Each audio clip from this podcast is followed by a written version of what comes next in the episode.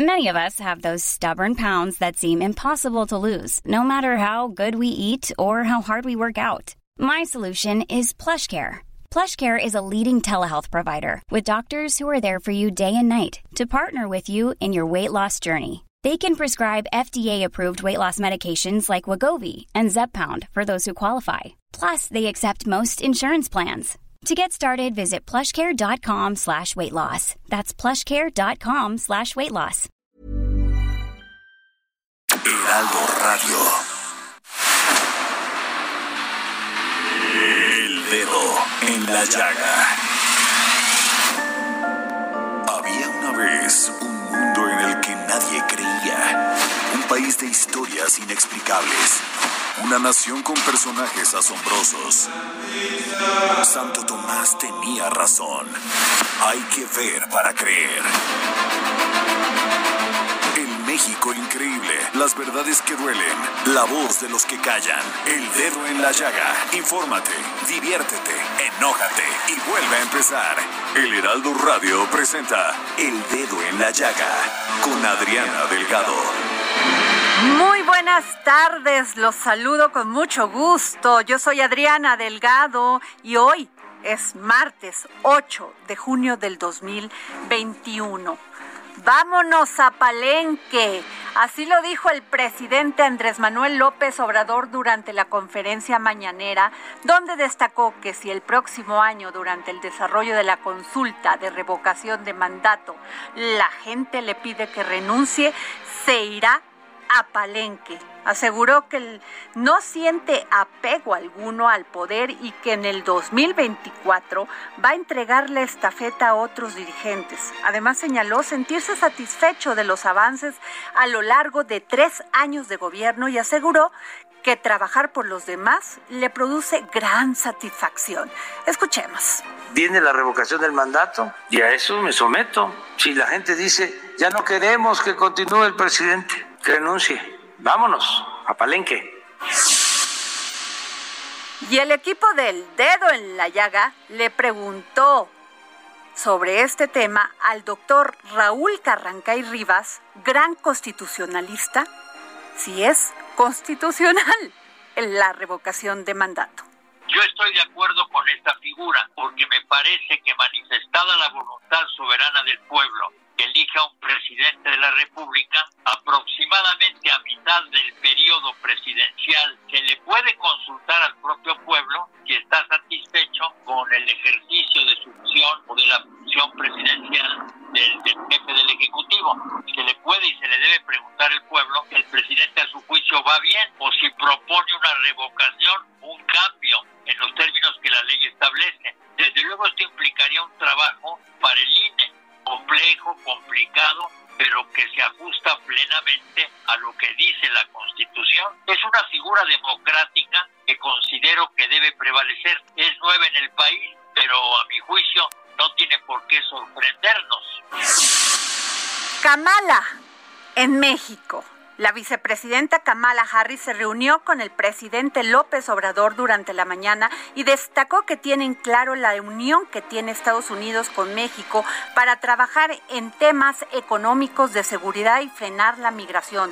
Durante la ceremonia en el Palacio Nacional firmaron un memorándum de entendimiento para la cooperación internacional para fortalecer el programa Sembrando Vidas y Jóvenes Construyendo el Futuro. En estos momentos, Kamala se encuentra en el Hotel Sofitel en la reunión con mujeres emprendedoras, entre las que se encuentran Paula Santillana, CEO de Pexico, Michelle Ferrari, presidenta de Foro de Mujeres Iberoamericano, Frisia Monsiváis, presidenta y fundadora de Women, Odil Cortés y CEO y fundadora de Integrase, Ingrid Orozco, CEO de Unlife Internacional. Es importante señalar que el pasado mayo la representante de comercio de Estados Unidos, Catherine Tai, emitió un requerimiento a las autoridades mexicanas para que se revise la supuesta negación de derecho de libre asociación y de la negociación colectiva a los trabajadores de la planta General Motor de Silao, en Guanajuato. La acción muestra el serio compromiso de la administración de Biden y Harris con los trabajadores y con una política comercial basada en los trabajadores, afirmó la representante a través de un comunicado. Tai apeló al TECMEC para resolver ese tipo de conflictos y proteger los derechos laborales.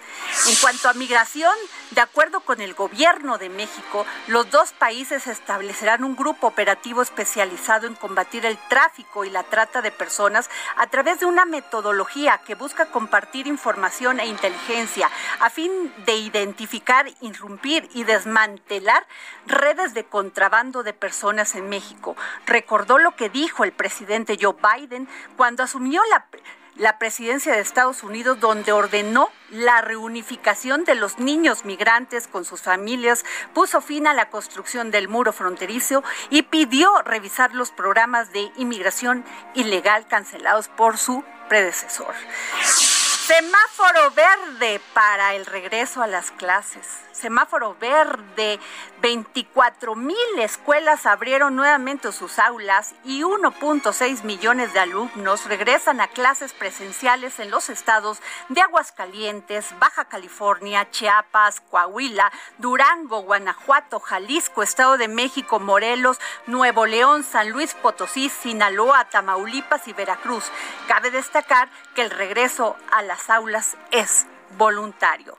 Luis Videgaray, exsecretario de Hacienda y Relaciones Exteriores durante el sexenio de Enrique Peña, no podrá trabajar en la Administración Pública de México durante 10 años. Y es que el día de hoy la Secretaría de la Función Pública inhabilitó por 10 años a Luis Videgaray. El pasado mes de mayo, la Secretaría de la Función Pública determinó sancionar con inhabilitación por 10 años para ocupar empleos, cargos o, comisiones en el servicio público a Luis B. Por acreditarse la falta de veracidad en sus declaraciones patrimoniales de tres años consecutivos, cuando se desempeñó en las más altas funciones del gobierno federal, como secretario de Relaciones y como secretario de Hacienda.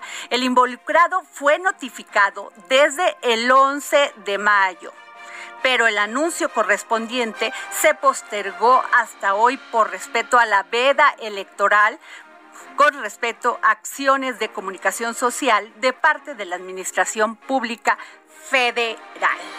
Y eso sí, ¿Cómo están las cosas, querido Samuel Prieto? Vaya que hay bastante carnita y tela de dónde cortar.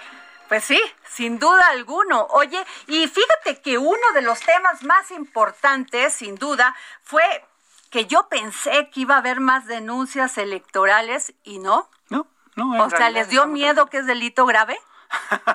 ¿Cómo la ves? Puede ser por un lado, pero por el otro, este, el mismo jefe del Ejecutivo asumió una actitud bastante conciliadora, ¿no? Negociemos, incluso dijo ya, ¿no? Con, con, la oposición, y eso yo creo que calmó bastantes ánimos.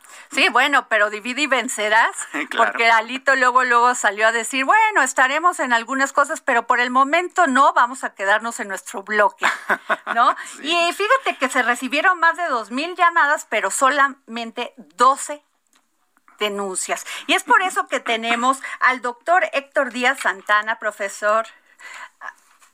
Ah, perdón, nos vamos, de, perdón Jorge, sí es cierto. Y fíjense que hoy toqué un tema muy interesante en la columna que tengo en el Heraldo de México impreso sobre la titulé prácticas indebidas, querido Samuel. Y es que el tema que estoy discutiendo es por qué siempre tienen la tentación los políticos de cuando algo pasa regular. Sí, claro, e, ese es un gran problema, porque, a ver, eh, es cierto que se... Regular el mercado. es cierto que se identifica una conducta que no es correcta en función del libre, del libre mercado, pero eh, de verdad eso no hay otra manera más que construir más leyes que compliquen más las cosas, que, que se aunen a nuevos reglamentos y a eh, cada vez maniatar más las manos de la iniciativa privada. Ese es un problema, ¿no? Y un problema de mucha discusión. Así es, este, pero fíjate que nada, o sea, el tema sí es que ha sido un trancazo esta nueva ley de publicidad, sobre todo para las agencias, ¿no? De publicidad. Y fíjate, Samuel, eh, que tenemos a Sergio López Cepeda, presidente ejecutivo de la Alianza por el Valor Estratégico de las Marcas. Muy buenas tardes, don Sergio. Hola, ¿qué tal? Muy buenas tardes. Qué gusto saludarte y saludar a toda tu audiencia. Es un verdadero privilegio estar contigo y en tu noticiero. Don Sergio, ¿cómo les cayó esta nueva ley para eh, la transparencia, prevención y combate de prácticas indebidas en materia de contratación de publicidad? De publicidad. Bueno, yo creo que tú lo señalaste hace un ratito en tu introducción. Eh, lo que comentabas. A nosotros nos parece que esta iniciativa de ley primero nace a partir del desconocimiento, la ignorancia, pero también del prejuicio, ¿no?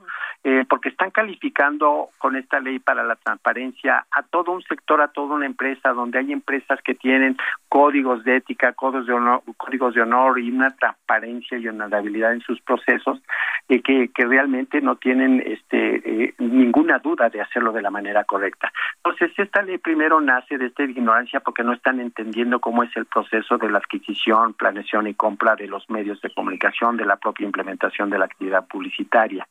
Entonces, del desconocimiento, porque también hay muchos actores. Esta no es una ley que afecta a las agencias, esta es una ley que afecta a muchos medios de comunicación, pero también a las propias marcas y a los propios anunciantes que les está, les va a cambiar los procesos y además con un costo altísimo en todo este proceso, ¿no? Entonces, eso es por un lado. Por otro lado, sí, sí nos más allá de ser una ley particular, me voy a ir a este principio general que tú estabas estableciendo hace rato. Nosotros sí creemos en la libre empresa, en el libre mercado, creemos y defendemos la libre empresa, el libre mercado, la libre competencia, el derecho a la información, el derecho a la, a la libertad de expresión y, la, y, y el derecho a la innovación. Entonces es un principio y una, una filosofía que debemos de respetar.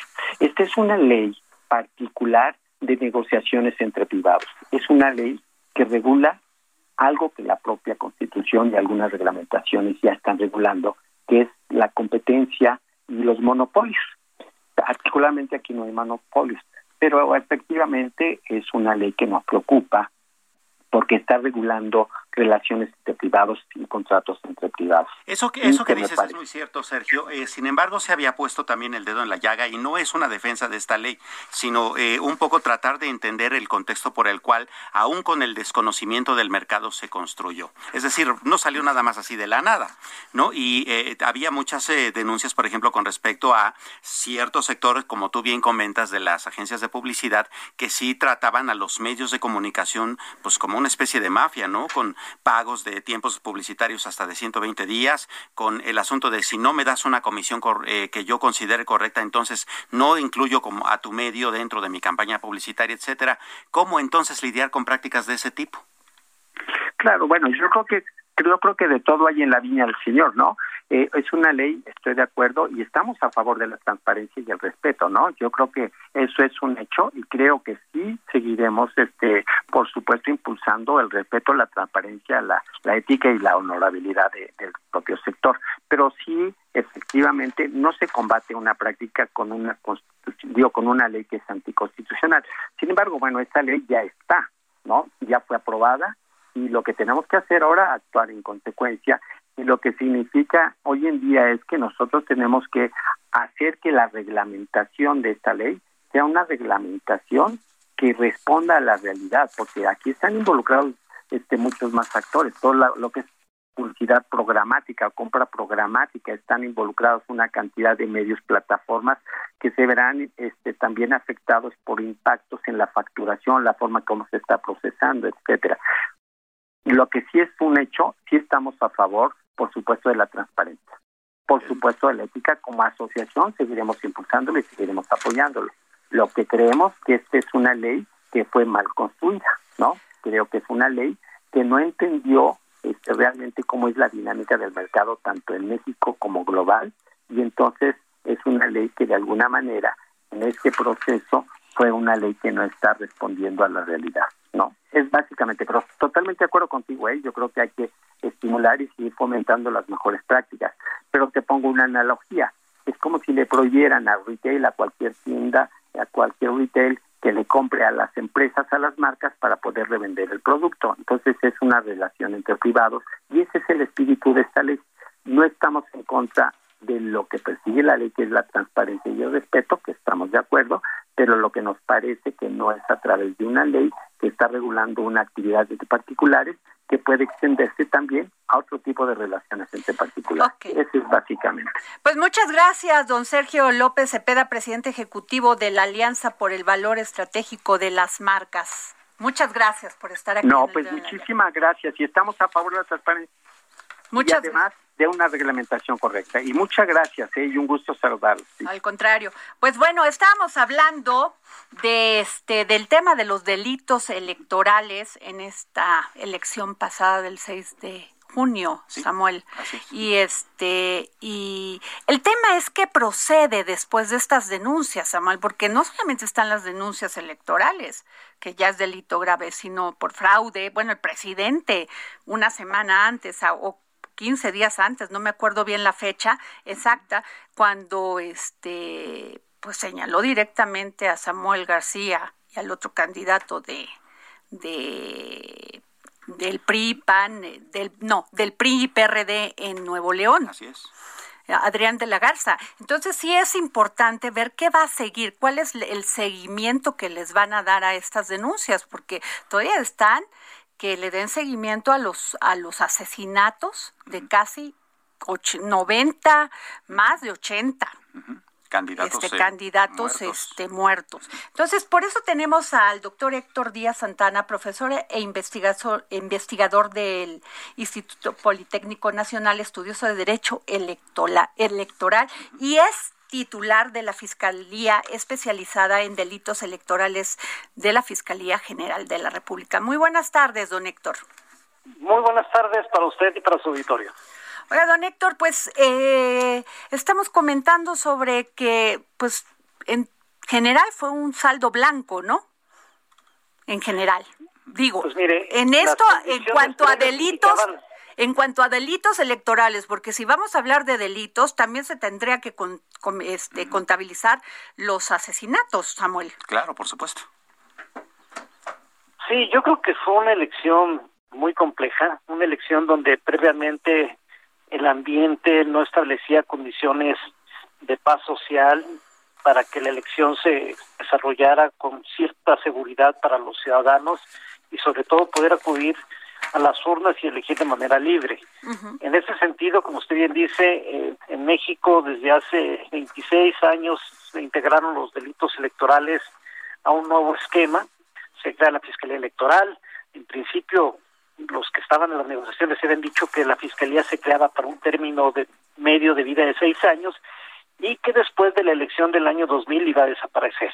Lo impresionante es que en el año 94 la Fiscalía conoció de 500 denuncias y en el año 2018 de 3.000. ¿Qué quiere decir? Que las denuncias de manera sistemática van aumentando y este es un tema demasiado complicado porque mucha gente lo que quiere es una respuesta inmediata de la Autoridad de Procuración de Justicia Penal y hay que decirle al auditorio que hay dos pistas. Una pista que es la administrativa electoral cuando impongan una elección, que lo hacen relativamente muy rápido, y la otra, que es la de los delitos electorales, que es un proceso eh, penal convencional. Y ese es el gran problema porque una denuncia puede durar dos, tres, cuatro, cinco años para el asunto concluir.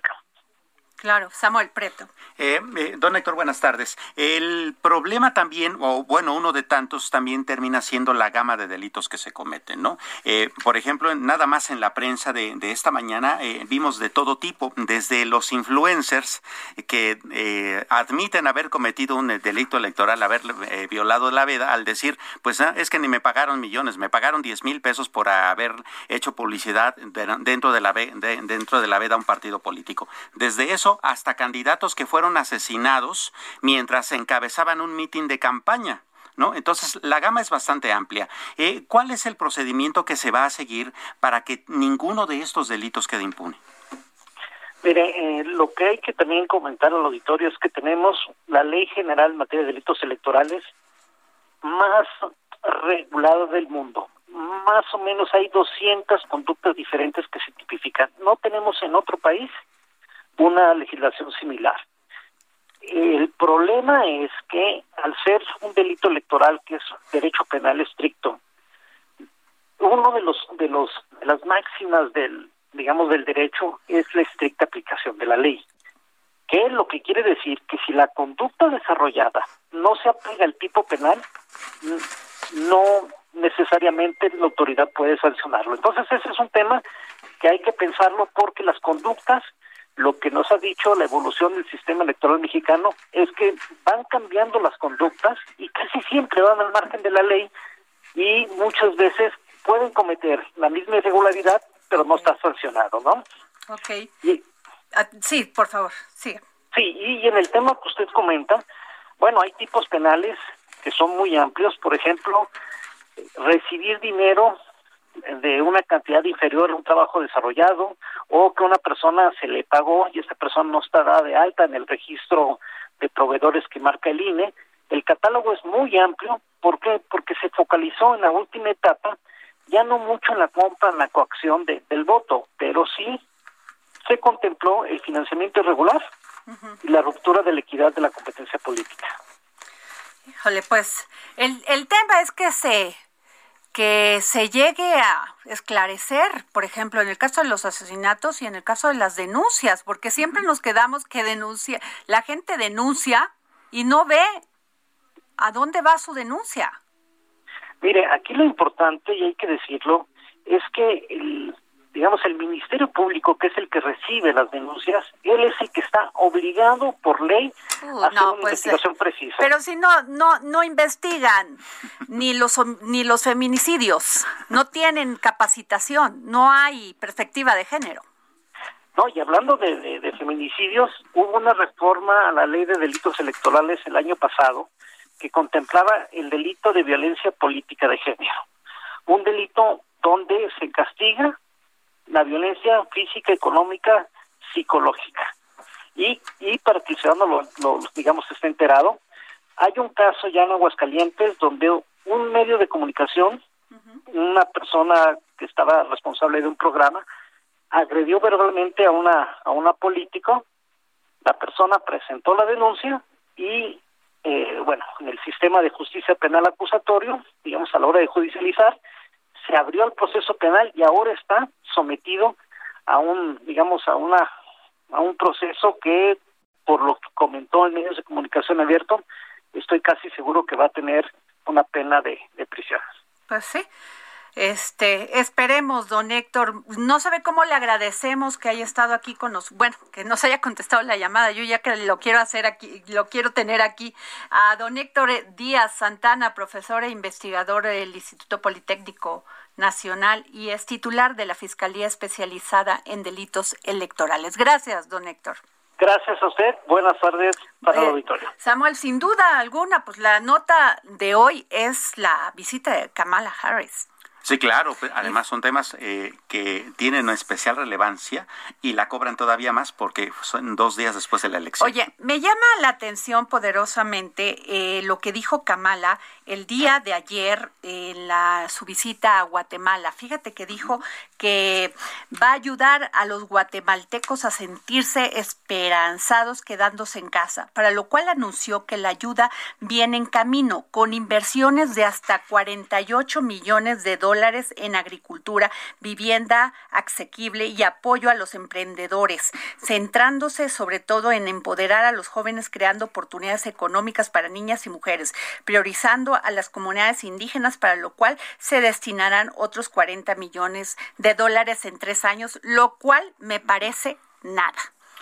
o sea, está bien, ok, qué padre que ayuden, pero Claro, es nada por un lado y por el otro, esas ayudas las han anunciado los inicios de otras administraciones estadounidenses y es dinero que acaba en los bolsillos de los políticos. Y de los gobiernos. Y de los gobiernos, ¿no? Entonces eh, habrá que preguntarse qué mecanismos realmente van a seguir para que el dinero llegue a donde tiene que llegar. Claro, otro tema, fíjate que dijo, eh, fortalecer la seguridad de ambos, de, bueno, de Guatemala y Estados Unidos, pero te estoy diciendo esto porque yo creo que va muy, muy parecida a la agenda aquí, nomás que no nos las han dicho. Así es. Aquí, de lo que habló con el presidente, como el tráfico de drogas y la trata de personas. Pero ¿qué va a pasar si ya corrimos a la DEA? Imagínate, y además que no hay mucho acuerdo en el gobierno federal sobre la iniciativa Mérida. ¿no? Bueno, pues nos vamos a un corte y regresamos con estas respuestas aquí, en el dedo en la llaga.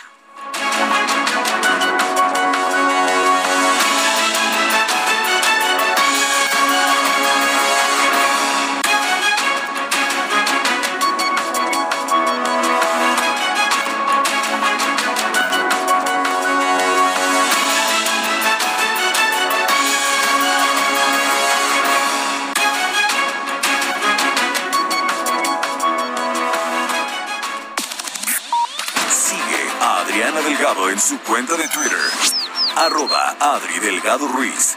Además, te invitamos a enviar tus opiniones y comentarios en texto o por mensaje de audio a través de WhatsApp al 55 2544 3334. Y si quieres escuchar El Dedo en la Llaga de El Heraldo Radio, en cualquier momento y donde quiera que te encuentres, descarga el podcast disponible en Spotify y iTunes. Heraldo Radio, la HCL se comparte, se ve y ahora también se escucha.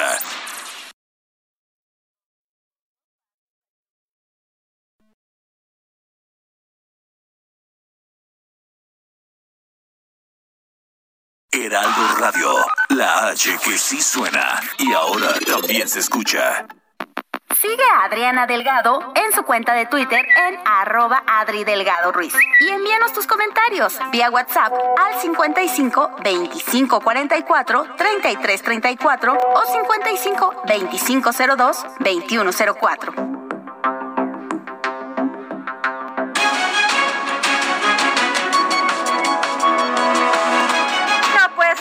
Fíjense que sin duda alguna Samuel Prieto, me una de las grandes satisfacciones que tuve de esta pasada jornada electoral es la participación de las mujeres. Eh, cada día es una realidad que las mujeres estamos más, este, nos incluimos más en los temas electorales y de participación política. Y todavía falta mucho, ¿eh? Pero, Pero fíjate que por lo menos vamos a tener siete mujeres gobernadoras. Nunca en la vida había existido tanta tantas este tantas pues, o sea tantas oportunidades. Tan es así que el máximo eran dos no como es, actualmente que es la gobernadora y de ahí no pasaban ¿eh? y que está Pavlovich y está este y Sheinbaum. pero fíjate que ahora vamos a tener gobernadora en Baja California en Colima en Tlaxcala en Chihuahua y Guerrero. Así es. Y seguramente en Campeche y seguramente en Capeche, ¿cómo va eso, eh? Porque me quedé hasta que estaba todavía muy reñido con el liceo, ¿no? Sí, así es. Bueno. Pero puede ser. Y además, ¿qué me dices de la, de la Ciudad de México? Claro. No, no, no, maravillosas, porque muchas este, van a ser alcaldesas, como el caso, el ejemplo de Evelyn Parra, abogada, que pues ganó la alcaldía Venustiano Carranza. Evelyn, muchas felicidades. ¿Qué tal, Adriana? Samuel, ¿cómo estamos? Muy buenas tardes. Y a todos también. ¿Cómo estás? ¿Feliz? Muy feliz, la verdad, muy contenta. Feliz, feliz, feliz, como ya, ya sabes quién. feliz, feliz, muy feliz. Oye, Evelyn, pues qué importante, o sea, tú eres una mujer que ha trabajado mucho, tiene una gran carrera política dentro de tu alcaldía, pero eh, ahorita sí viene la, la, pues la realidad, la verdad. ¿Qué vas a hacer de lo que propusiste en campaña de inmediato para seguir manteniendo pues esta fe, esta esperanza que la gente te otorgó? Sí, muchas gracias Adriana. Mira, eh, siempre trabajar con la gente. ¿Qué voy a hacer? Pues seguir con la gente, seguir apoyando a la gente, regresar a las colonias, trabajar con la gente mano a mano, todo lo que comentamos de las propuestas hay que cumplirlas. Y lo primero es llevar más seguridad, erradicar la violencia de género, apoyar a los niños, a los jóvenes. Por eso fue la gran participación que se tuvo aquí en Venustiano Carranza, ese alto porcentaje, porque la gente cree en mí, porque la gente cree en el proyecto y las propuestas y el buen gobierno que vamos a hacer. Claro. Debemos ser nuevamente eh, la mejor alcaldía evaluada, ese es mi propósito y con la gente lo vamos a lograr. Y eh, es, um, digamos, viable a partir de cómo quedó el mapa político eh, de la capital mexicana. Ahora, al parecer, bueno, la manera en que quedaron distribuidas las alcaldías en cuanto a la afiliación de sus de, de quienes las van a encabezar, pues al parecer van a requerir de mayor negociación para presupuestos y para programas sociales. Claro, claro, siempre debe existir la voluntad política. Sabemos que en los temas de presupuestos es para el beneficio de la sociedad, entonces ahí, bueno, lo que se pueda dar tanto en el Congreso, que es quien aprueba el, el presupuesto, y que las alcaldías son los que nos ejercemos, pues debe existir esa viabilidad y la hay que conseguirla. Vamos a ir también para eso, la voluntad siempre, pensando en la gente. Evelyn, eh, estamos hablando con Evelyn Parra, candidata, eh, quien fue, ya ganó, triunfadora de la alcaldía Venustiano Carranza. Evelyn, muchas personas, entre las que me incluyo, nunca entendió esta coalición PAN, PRI, PRD, porque decíamos es antagonista. Pero ya que llegaron por esta coalición, ¿cuáles son los compromisos que tienen como por haber ido como este en tres partidos? No, mira, Adriana, yo llego por Morena PT, es la coalición. Ah, perdón. Nosotros, sí. Discúlpame, discúlpame, yo aquí la tengo muy mal, discúlpame. No, no, Adriana, nosotros ganamos por, por Morena PT y tenemos, eh, con este último conteo, que ya es el prácticamente el cierre de, de todo el cómputo, con el 50.64% que obtuvimos de ganancia. Entonces, pues fue avasallante, aquí fue contundente y además fue carro completo porque no solamente fue la alcaldía, sino también las diputaciones locales y las federales. Eso nos da pues precisamente todo el respaldo que recibimos de la gente y nos pone enfrente y firmes para seguir trabajando por ello. Sí, oye, pero qué interesante porque eh, tú eres de las, bueno, se dividió la, la Ciudad de México, Evelyn. Así es. Eh, incluso hemos visto en las redes sociales ya viralizado todo el tema de cómo dicen este Alemania comunista y Alemania. Sin embargo, este ¿qué hiciste tú para ganar? Porque ¿qué no hicieron los demás? Pues mira, Adriana, la experiencia, siempre el lema fue la experiencia me respalda, porque hemos trabajado mucho aquí en Venustiano Carranza por años por años en todas las elecciones. Ha habido muy buen gobierno, por supuesto, también. Eh, y además porque la gente está con nosotros, porque siempre respondemos a sus solicitudes. Y además en campaña yo me la pasé visitando todas las colonias. Pues tú sí hiciste tu chamba, Evelyn. Yo hice mi chamba, tocar casa por casa, claro. la gente salía muy contenta y me qué bueno que vienes, es la primera candidata que vienes a visitarnos y además salían hasta niños, todos contentos. Es que no hay de otra, Evelyn, porque ahorita, eh, fíjate que este escuchaba un comentario de la secretaria general de Morena, donde decía le fallamos al presidente. Pues, ¿cómo le fallamos al presidente? No hicieron su chamba. Es que hay que trabajar, siempre hemos dicho, el territorio es lo más importante, garantizar siempre que el territorio se respalda con el buen trabajo y sobre todo, pues cumpliendo con la gente, ¿no? Los gobiernos así debe ser. y además votó por ti no solamente la clase media, la, los pobres, o sea, todos, porque tú no vas por un solo voto, Evelyn. Sí, no, todos, todos. La verdad es que fue una muy buena participación que se dio el domingo. Fue esa fiesta democrática que esperamos en Venustiano Carranza y lo logramos, lo conseguimos. Por eso estamos muy contentos y agradecer a toda la gente, los que salieron a votar, a participar, porque lo hicieron con mucha tranquilidad, porque dieron ese respaldo y esa confianza. Y así vamos a continuar. Evelyn, pues muchas felicidades. Muchas felicidades, eres una triunfadora y de los pocos orgullos que puede decir el día de hoy Morena aquí en la Ciudad de México. Muchas gracias, Adriana. Sí, soy una mujer de convicciones y sé que vamos a continuar eh, aquí trabajando siempre. Muchas gracias, Evelyn. Pues así es, ay, qué pena, oye, yo que me ando equivocando. Disculpen, pues a ver, esto es en vivo y uno, pues, este, asume sus errores, ¿no? Bueno, este Samuel, pues estábamos platicando precisamente de esto, que fue la agenda que tuvo, bueno, los temas que platicó eh, Kamala Harris con el presidente de Guatemala. Pero lo que me llama la atención es que pues puede ser muy parecida la, la, los temas a los que podía haber platicado con el presidente, ¿no? Sí, definitivamente el tema central de toda esta Manuel López Obrador, perdón. El tema central de toda esta gira es justamente la migración, ¿no? Detener esta eh, eh, caravanas de migrantes que vienen eh, integrándose en caravanas desde que inician allá en Honduras y pasan por toda Centroamérica y cruzan a territorio mexicano, Estados Unidos. Incluso una de las declaraciones más fuertes que ella tuvo tuvo allá en Guatemala fue, yo quiero ser muy clara, te, casi textualmente dice, yo quiero ser muy clara, si estás pensando en ir a la frontera México-Estados Unidos, no lo hagas. No, bueno, porque no, pero más clara ni no vengan, porque Estados Unidos va a hacer cumplir nuestras leyes y vamos a asegurar nuestra frontera. Así es. Muy en el tono de Trump. Muy en el tono de Trump. No más que Trump se pasaba, ¿no? Hablaba mucho. Era muy efectivista. Y bien dicen que el pez, el pez por la boca muere. Así es. ¿No? Entonces esto generaba muchísima controversia, generaba muchísimo antagonismo, muchísima división y así le fue. Sí, por supuesto.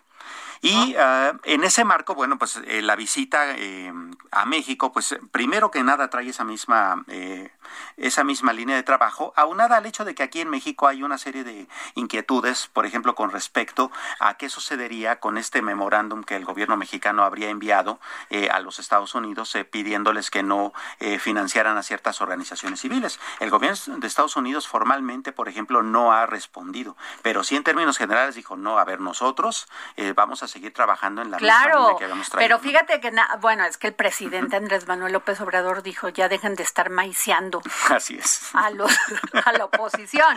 Y, y, fíjate lo que dijo también este en Guatemala ante el presidente Alejandro Yametei, Yametei que además está acusado de corrupción. Lo está, sí. Bueno, dijo, sabemos muy bien que la corrupción no reconoce fronteras y si se trata del combate al delito transnacional, tenemos que seguirle la pista al dinero y pararlo. Y eso es lo que tenemos pensado hacer.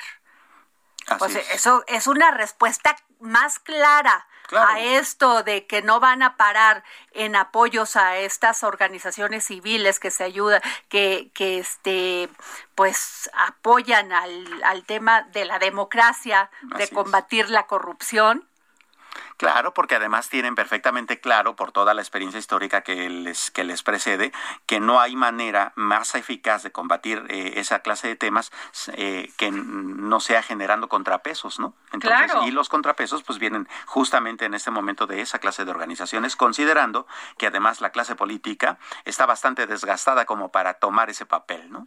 Oye, y en el tema de la migración, eh, Samuel, no sé qué va, este, creo que estaba ahorita también con un tema muy importante, el tema laboral.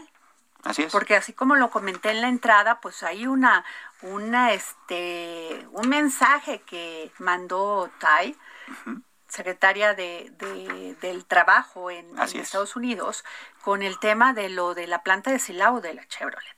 De la General Motor.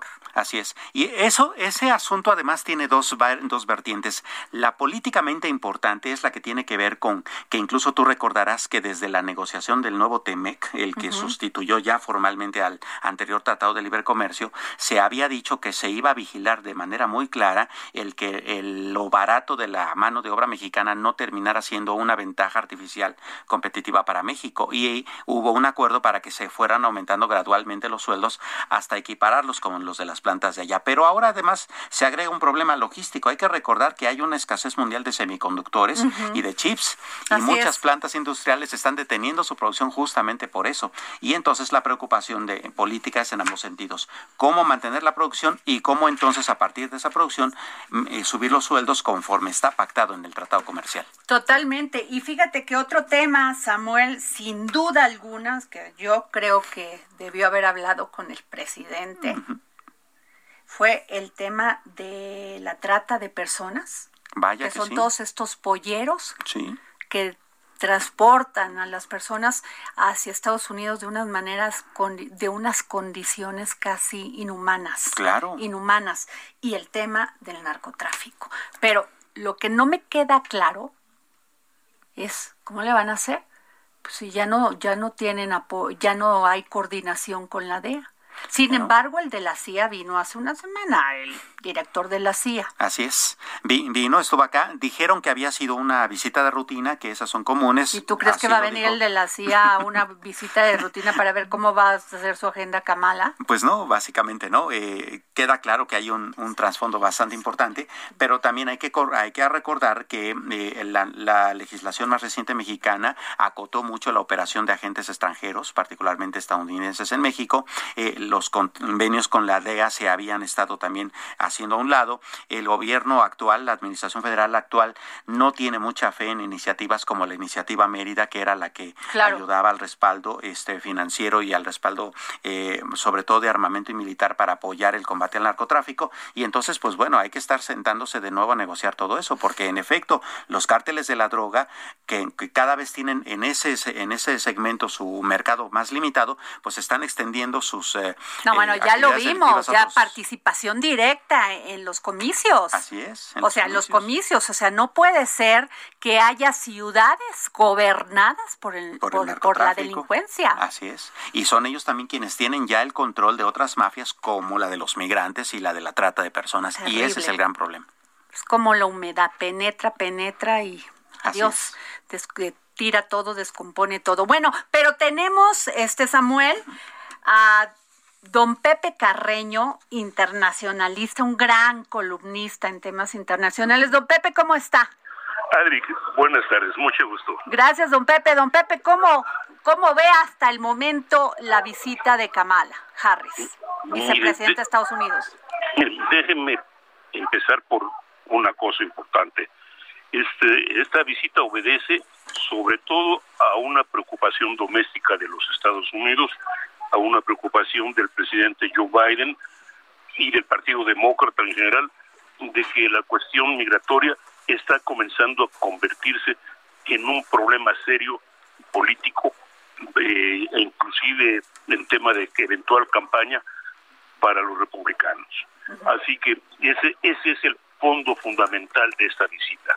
Número dos, eh, necesita la, la ayuda, necesita la cooperación, eh, especialmente de México, pero también en alguna medida de Guatemala, Honduras, El Salvador, para enfrentar el problema. Número tres, el de migración, como ustedes lo estaban diciendo hace un momento, es un fenómeno muy, muy complejo, que incluye temas de medio ambiente, porque, por ejemplo, ahorita la región, gran parte de Centroamérica y partes de México, son uh, el escenario de una enorme sequía, de una mega sequía, que está empujando a la gente, empujando a la gente fuera de, de sus tierras. Gran parte de Centroamérica, especialmente Honduras, Guatemala, El Salvador, enfrentan problemas de violencia y narcotráfico de enorme gravedad, que también son un factor para sacar a la gente de sus tierras. Enfrentan, se enfrentan problemas económicos serios, graves, esto es que también es un tercer factor importante para la para, la migración, enfrentan también problemas de gobernanza, evidentemente problemas de salud, eh, algunos eh, en México se quejan de la actuación del gobierno mexicano en términos de la de la pandemia, pero en, eh, en Centroamérica ni siquiera han comenzado a trabajar en el tema. Así que la conjunción de problemas es pues está vinculada íntimamente con el tema migratorio, que es el que viene a presentar Kamala Harris.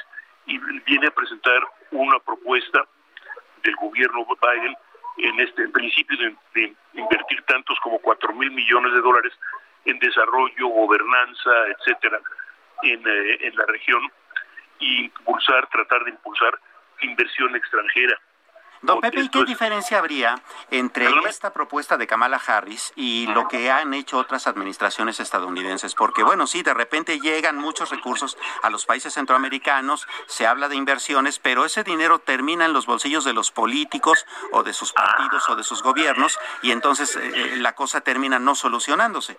Gracias por la pregunta, porque en términos reales, si se fija, en Guatemala, y aquí no estoy seguro que no lo haya dicho porque hace dos horas que no estoy en el, en el, hilo, pero, la, pero en Guatemala señaló que el, gobierno de los Estados Unidos está colaborando con organismos no gubernamentales precisamente porque no tiene confianza en los problemas de corrupción de los diversos gobiernos. Es específicamente uno de los puntos importantes de todo esto, el trabajo con ONGs por desconfianza hacia los gobiernos. Bueno, sin duda alguna, don Pepe, y ya hablamos con Samuel Prieto sobre el tema de la trata de personas, de el narcotráfico, y pues ya no tenemos, ya no queremos a los de la DEA, que bueno, pues tenían este su coordinación con las autoridades mexicanas. ¿Qué va a pasar con eso? Mire, yo, si me permite, yo le, gustaría leerle una parte Por favor. de una explicación que da la propia Casa Blanca, lo que dice en una, una hoja de factual de, la, sobre el memorando que se firmó hoy y señala específicamente que Estados Unidos y México convinieron mantener un diálogo de seguridad a nivel de gabinete para discutir una visión compartida de seguridad. Dice, las organizaciones transnacionales de crímenes no reconocen fronteras son una amenaza para todos los pueblos y requieren una respuesta conjunta. Estados Unidos y México están comprometidos a trabajar juntos para reducir homicidios eh, y delitos y, muertes relacionadas con, narcotráfico en ambos lados de la frontera y contrarrestar o atacar a las fuerzas ilícitas que las empujan. no tengo de momento el lenguaje específico del memorando, pero esto me parece bastante claro. Claro. Y don Pepe, eh, Kamala eh, Harris sostuvo una reunión hace unos minutos, una media hora más o menos, con mujeres. ¿Sí? CEOs de varias empresas. Sí, y ¿cómo le o sea, ella que es una mujer de apoyo a las mujeres, este, empoderada, ¿cómo le caerá el discurso del gobierno federal hacia todo este tema de las luchas que hemos tenido las mujeres aquí en este país? la verdad es que oficialmente no se ha pronunciado hasta donde yo sé. Pero es claro, don Pepe, mire, la agenda, la agenda está muy clara. Es, o sea, reunión con mujeres. O sea, y aquí, adiós. ¿No? Este... Perdón, perdón, Adri. Mire, lo que digo es que oficialmente no se ha pronunciado, pero ciertamente oficiosamente, como podría decirse, sería la agenda de su agenda de trabajo, está muy claro. Contra es, temas, es evidente. Ese tema del medio ambiente, el tema laboral. Claro. todo, todo lo que nos hemos opuesto, bueno, se ha opuesto nuestro gobierno federal. Digamos que el, ah, este es un diálogo en el que el gobierno federal bien podría quejarse de imposición por parte del grandote. Pues a mí me parece que después de esta reunión les va a dar colitis. ah, no lo sé.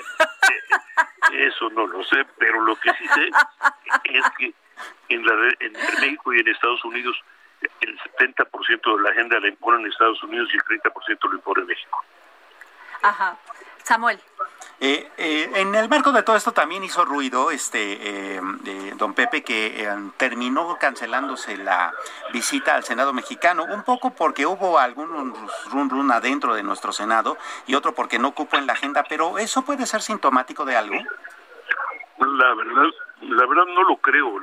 Yo creo que sí es más bien un problema de horarios y, sobre todo, pues ah, no no sé si de un de, de qué lado pueda decirse eso de no caer en el juego del otro. No, no lo sé, con franqueza. Así que no, no, no, no me atrevería a pronunciarme. Prefiero quedarme con, con, la versión más simple, que es que no, que no hubo tiempo ni de uno ni de otro lado. Claro. Este, bueno, ¿cómo calificaría usted este ¿Qué va a pasar? A ver, con su experiencia, don Pepe, ¿qué va a pasar cuando Kamal agarre su avión en la tarde y adiós?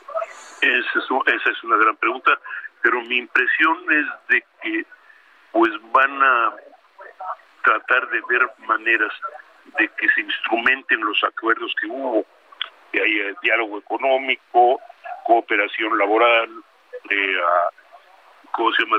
cooperación para hablar de las causas, para, para abordar las causas de la de, la, de la migración y ah, sobre todo en el narcotráfico, en el contrabando de personas y, uh, y, cosas, y, y, narcotráfico la atracción de inversiones hacia el sur de México. Pero, sí, pero es un poco como lo que pasa con el TEMEC, el Tratado de, Comercio de México, Estados Unidos, Canadá. Ahí hay obligaciones para las dos partes. y eso es lo que van a tener que cumplir. Pues muchas gracias, don Pepe Carreño. Como siempre, es un placer escucharlo. Lo queremos y lo respetamos. Adri, sabe usted que es correspondida. bueno, Samuel, se nos acabó el programa y nos vamos, fíjate, los dejo escuchando esta canción Higher Power y es de esta banda británica Coldplay. ¿Mm? ¿No? A ver, quiero escucharla.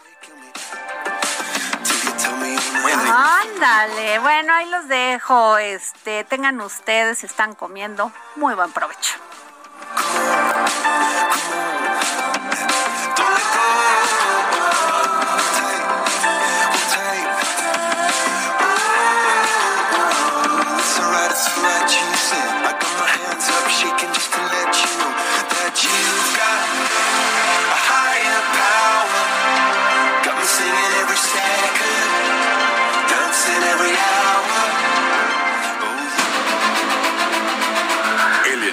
Radio presentó El Dedo en la Llaga con Adriana Delgado. Heraldo Radio, la HCL se comparte, se ve y ahora también se escucha. Even when we're on a budget, we still deserve nice things. Quince is a place to scoop up stunning high-end goods for 50 to 80% less than similar brands. They have buttery soft cashmere sweaters starting at $50 luxurious Italian leather bags, and so much more. Plus, Quince only works with factories that use safe, ethical, and responsible manufacturing. Get the high-end goods you'll love without the high price tag with Quince.